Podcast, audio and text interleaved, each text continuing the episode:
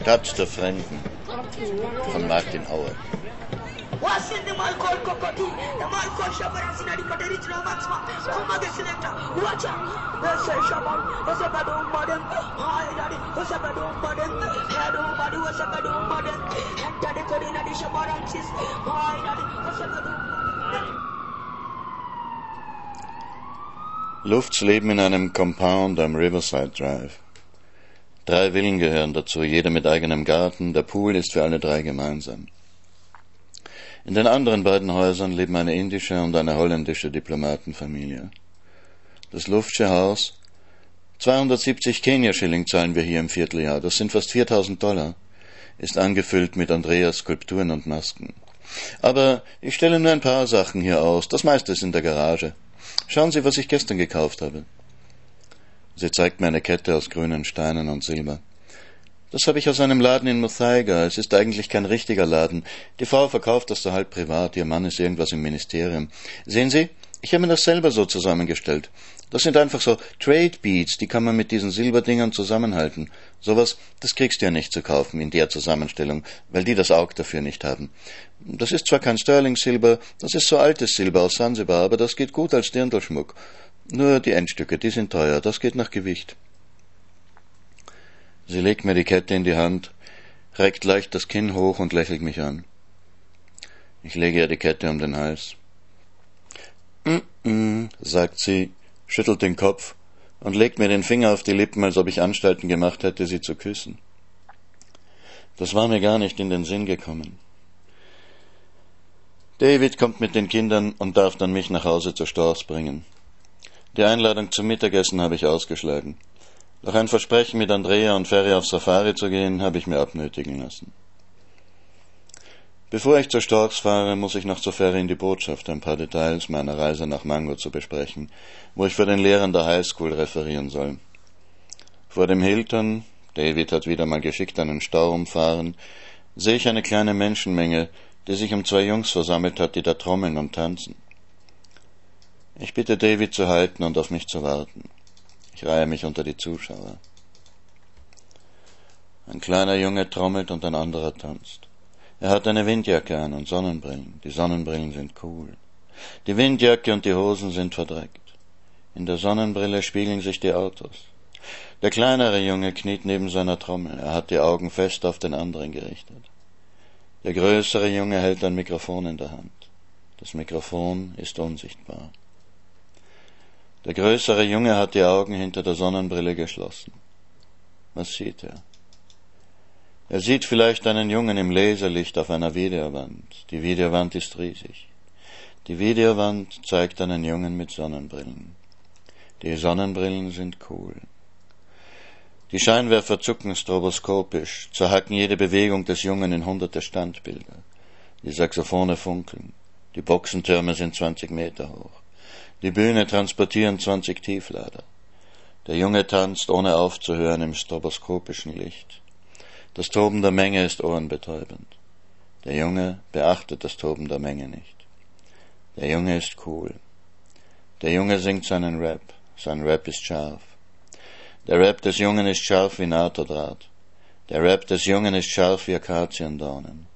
Der Rap des Jungen ist eine Laserklinge, ein Lichtschwert, das die Nacht durchschneidet, ein Leitstrahl, der den Raumkreuzern der Gerechtigkeitsflotte den Weg durch das All weist. Der Rap des Jungen ist schnell. Ein elektrisches Zucken auf dem Schirm eines Oszillographen, ein Flackern im Nervengeflecht eines Cyborg, ein Schlagabtausch zwischen zwei Ninja-Kämpfern, der Rap des Jungen ist unversieglich. Ihn speisen die Radiostationen der Welt, die Musikvideos hinter den Auslagenscheiben, die Hymnen aller Kirchen, die Beschwörungen aller Schamanen, die Spottreden aller Krieger, die Slogans aller Plakate und Leuchtreklamen, die Predigten aller Priester, aller Erwecker, aller Erlöser, aller Befreier der Menschheit von Sünde und Leid, der Rap des Jungen ist Shakalaka Boom Boom. This is African music. One, two, one, two. This is African music. Listen, listen. This is Shakalaka Boom Boom. Der Junge rappt und tanzt vielleicht zehn Minuten ohne abzusetzen. Er singt, was ihm in den Kopf kommt. Fetzen von Nummern aus dem Radio, manches klingt Englisch, manches Kiswahili, manches wie Sätze in Sprachen, die gerade erfunden wurden. Zum Schluss der Darbietung nimmt er seinen linken Fuß an der Ferse, zieht ihn hoch über seinen Kopf und dreht eine Pirouette. Dann kauert er schweißüberströmt und teilnahmslos neben der Trommel, während der andere Junge absammeln geht. Ich lege einen Schein in das Körbchen und gehe zu dem kauernden Jungen hin, hocke mich neben ihn. Ich frage ihn, ob er Armani ist. Er scheint mich nicht zu hören. Hey, bist du Armani? schreie ich ihn an. Er nickt, ohne mich anzuschauen. Peter sucht dich, sage ich. Peter Wanjohi. Du musst unbedingt Peter treffen, er hat was für dich, einen Auftritt. Du kannst in einem Lokal auftreten, im Carnivore, hast du das verstanden? Geh zu Peter, er sucht dich, okay? Amani zieht ein Plastikfläschchen aus seiner Windjacke, ein Fläschchen, auf dessen Boden etwas Glu klebt. Er klemmt die Kante des Flaschenhalses zwischen die Zähne, zieht mit der Nase die Dämpfe hoch. Hast du mich gehört? frage ich noch einmal. Er nickt ergeben. Der andere Junge kommt zurück mit dem Körbchen, hockt sich neben Amani und stopft ihm das Geld in die Tasche der Windjacke. Amani reicht ihm das Fläschchen hin, ohne ihn anzusehen. Ich wiederhole meine Botschaft auch noch für den Jungen mit der Trommel, während der am Fläschchen schnüffelt. Dann winke ich David. Der Isuzu fährt vor und ich steige ein, um mich die 300 Meter bis zur Botschaft kutschieren zu lassen. Meine Geschäfte mit Dr. Luft sind schnell erledigt. Ich bitte David, noch einmal am Hilton vorbeizufahren. Ich finde die beiden Jungs an einem Getränkestand in der Nähe, wo sie zwei Colas schlürfen. I'm going to Mahaba Village, schreie ich ihnen aus dem Auto zu. Peter is looking for you. Do you want a lift? Die beiden sehen mich verständnislos an.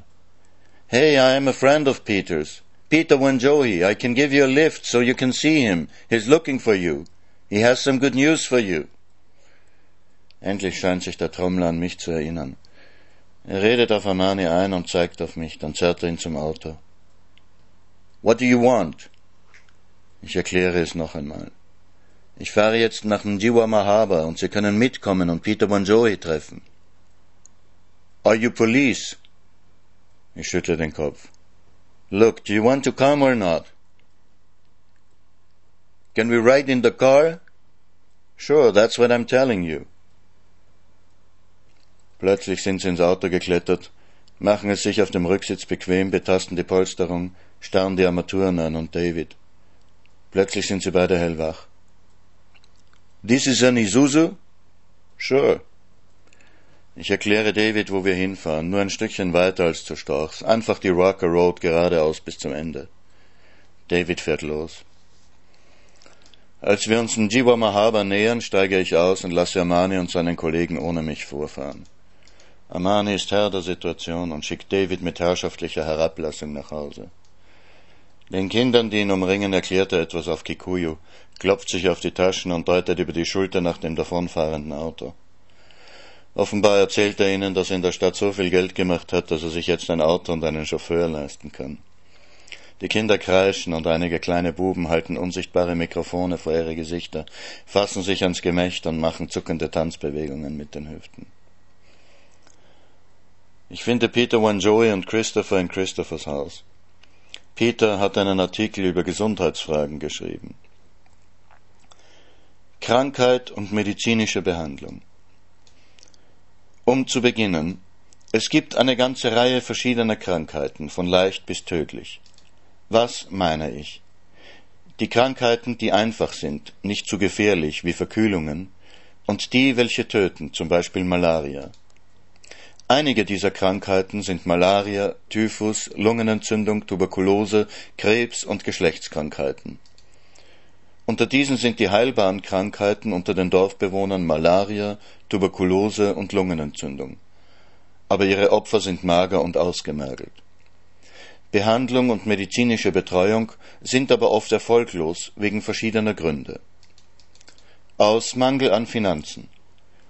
Wenn man ins Spital gebracht wird, wird einem vielleicht gesagt, man muss eine bestimmte Medizin kaufen, und ihr Preis ist hoch. Also kaufen Sie sie nicht, aus Mangel an Geld. Das kommt daher, weil die meisten Leute nicht viel Geld verdienen. Die Situation ist beklagenswert und sie sterben daran. verabsäumen, die Medizin zu nehmen. Viele Fälle in der Siedlung sind bekannt, wo manche dieser Leute, die krank sind, die Medizin in den Fluss, in die Latrine oder in ungenannte Orte entsorgen. Vernachlässigung durch die Spitalsverwaltung. Manche dieser gelehrten Ärzte schenken den kranken Leuten nicht viel Beachtung, weil sie denken, sich damit zu beschäftigen, ist nur eine Zeitverschwendung. Sie haben nur taube Ohren für sie und lassen sie sterben.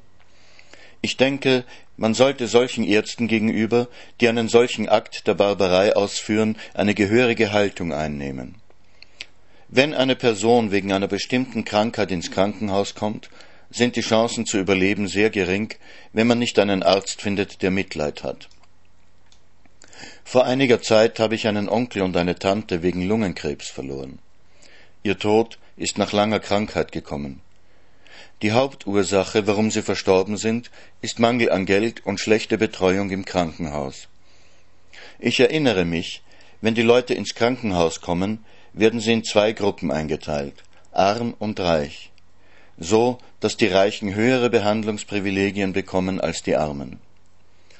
Um das alles zusammenzufassen, Krankheit ist ein ziemliches Problem hier im Dorf und eine große Last, aber alles könnte gut sein, wenn die Menschen finanzielle Stabilität hätten. Fresh, sage ich. Also tippen wir das.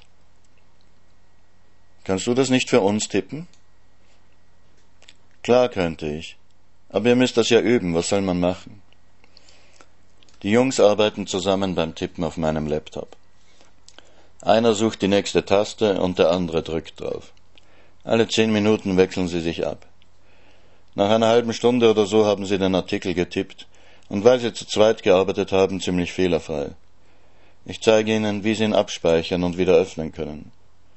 Inzwischen sind auch zwei der Mädchen dazugekommen. Auch Maurice kommt, der Coordinator. Er bringt einen Artikel über Karura Forest mit, ein Waldgebiet, das der Siedlung gegenüber liegt. Die Karura Forest Saga. Karura Forest liegt innerhalb der Stadtgrenzen von Nairobi, nur eine zehnminütige Autofahrt vom Stadtzentrum entfernt. Man kann ihn hauptsächlich durch die Limuru oder die Kiambu Road erreichen. Er beherbergt auch die Abteilung für Forstwirtschaft des Umweltministeriums. Er bedeckt mehr als 1000 Hektar. Dank seiner Nähe zur Hauptstadt Nairobi ist Karura höchstwertiges öffentliches Land und wird daher von vielen Leuten begehrt. Kenia rangiert unter den korruptesten Ländern weltweit und Landgrabbing ist ein Gebiet, in dem wir die meiste Korruption finden. Das meiste öffentliche Land Kenias wurde ungesetzlicherweise von privaten Entwicklern angeeignet. Da die meisten Plätze zum öffentlichen Gebrauch, wie Spielplätze für Schulen, Marktplätze, Straßen, angeeignet wurden, blieben auch Waldgebiete nicht verschont. Karura Forest ist keine Ausnahme.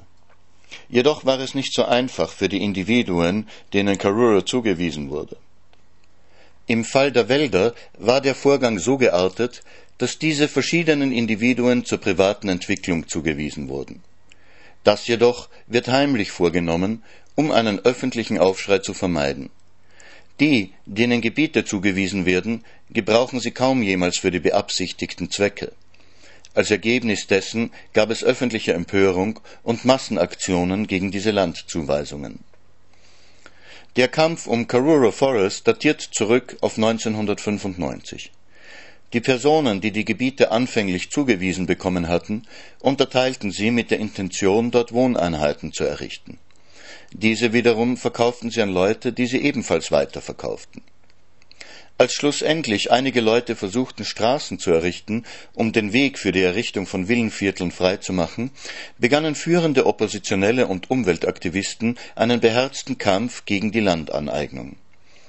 In einem Fall wurde Konstruktionsgerät im Wert von mehr als 80 Millionen Kenia-Schilling von einer erzürnten Menge verbrannt, die von führenden Oppositionsparlamentariern angeführt wurde. Dieser Maschinenpark war allerdings das Eigentum der Firma, die den Auftrag zum Straßenbau hatte, und nicht das Eigentum der Landaneigner. Also erhob die Vertragsfirma Klage vor Gericht. Nach diesem Vorfall wurden private Wachtposten auf dem Baugelände eingesetzt. Diese sind gewöhnlich mit primitiven Waffen ausgerüstet und sehr aggressiv. Nichtsdestoweniger gab es eine Serie von handgreiflichen Auseinandersetzungen zwischen der Polizei und der Öffentlichkeit. In gewissen Fällen haben auch Studenten sich an den Scharmützeln beteiligt. Zu einem Zeitpunkt, als die Regierung in die Pflicht genommen wurde, die Vorgänge zu erklären und zu bereinigen, wurde vorgegeben, dass Akten beinhaltend Details über die Leute, denen Land zugewiesen wurde, verloren gegangen waren. In einigen Fällen verschwanden sogar die Namen von Firmen, denen angeblicherweise Land zugewiesen worden war, aus den Unterlagen des Grundbuchamtes. Wenn Karura Forest angeeignet werden und in ein Wohngebiet umgewandelt werden sollte, so ist klar, dass Mjiwa Mahaba das nächste Opfer wäre. Denn es liegt genau gegenüber dem Wald, und die Leute, die dann in den Häusern leben würden, würden wohl kaum wünschen, täglich den Anblick eines Slums zu ertragen. Der Artikel findet allgemeinen Beifall. Kann ich sagen, dass ich ihn pompös und gestelzt finde? Maurice in seinem mottenzerfressenen T-Shirt und seinen zerfledderten Turnschuhen redet und schreibt wie ein englischer Kanzleibeamter im 19. Jahrhundert. Sie haben alle eine Tendenz zum Pompösen, wenn Sie schreiben. Ich vermute, Sie lernen das so in der Schule. Die Zeitungen hier sind auch so geschrieben. Wenn Sie sich von mir überreden lassen, in kurzen, eindrücklichen Sätzen zu schreiben, damit man Ihre Artikel in Amerika oder Europa gerne liest, wird man sie im eigenen Land wahrscheinlich für ungebildete Hinterwäldler halten. Der Laptop hat nicht mehr genug Saft, um Maurices Artikel noch zu tippen. Außerdem wird es bald dunkel. Wir bereden noch die morgige Reise zum Büro von Clean. Wie viele wollen denn jetzt kommen? Es stellt sich heraus, dass sieben Jungs und drei Mädchen kommen wollen. Und für wie viele haben Sie das Fahrgeld? 30 Schilling kostet das Matato bis ins Stadtzentrum und 15 der Bus vom Zentrum hinaus in den Gong Road. Also 90 Schilling die ganze Reise. Das sind 18 österreichische Schilling, 2 Mark 50 oder 1 Euro 25 Cent. Ein Tageslohn, um einmal durch die Stadt und wieder zurückzufahren. Also genau genommen haben Sie das Fahrgeld für einen. Gut, hier sind Zweitausender. Damit können zehn Leute am Samstag und am Sonntag zu Clean hinausfahren. Ich verschenke gerade drei Wochenlöhne. Es ist klar, ich muss von einem anderen Stern kommen. In den Tropen kommt die Nacht schnell. Das ist inzwischen ein Klischee mit so einem Bart, aber mich nervt es immer noch. Sonnenschein wie im August und eine Tageslänge wie im Oktober. Mich fröstelt, als wir aus Christophers Hütte treten und den Dorfpfad hinaufgehen. Während wir drinnen waren, sind Wolken aufgezogen. Von Mond und Sternen ist nicht viel zu sehen. Ich muss dringend pissen. Ich informiere meine Bodyguards davon und gehe ein paar Schritte in den Busch hinein aus Höflichkeit. Ich stolpere über die Leiche. Ich habe keine Erfahrung darin, über Leichen zu stolpern. Trotzdem weiß ich sofort, dass es das ist, worüber ich gestolpert bin. Ein Fuß weiß eben, was ein menschlicher Körper ist, und er wüsste es, wenn es ein lebendiger menschlicher Körper wäre. Das hier ist ein toter menschlicher Körper. Ich weiß nicht, welche Adrenaline und sonstigen Hormone mir in die Blutbahn schießen. Ich bin durchaus geschockt, aber mein dringendstes Bedürfnis momentan ist zu pissen. Ich stolpere ein paar Schritte weiter und pisse. Mein Bewusstsein registriert mein rasendes Herz. Ich bin also kein herzloser Idiot. Ich bin gewaltig erschrocken und erschüttert, aber ich muss eben einfach pissen. Ich bin auch nicht abgebrüht genug, um nach dem Pissen noch einmal über die Leiche zu stolpern und hörbares Erschrecken zu markieren. Also trete ich ruhig aus dem Busch heraus und sage meinen Freunden, sie sollen eine Lampe holen, da drinnen liegt, glaube ich, ein Toter. Zwei rennen los und sind in zwei Minuten mit einer Kerosinlampe zurück, gefolgt von zwanzig aufgeregten Kindern. Maurice und Peter Kamau gehen mit mir in den Busch. Maurice hält die Lampe hoch während die anderen die Kinder zurückhalten. Der Tote ist ein Mann. Er ist nackt. Seine Kehle ist durchschnitten. Er hat keine Hände mehr und keine Genitalien. Eigentlich hätte ich die Fliegen hören müssen.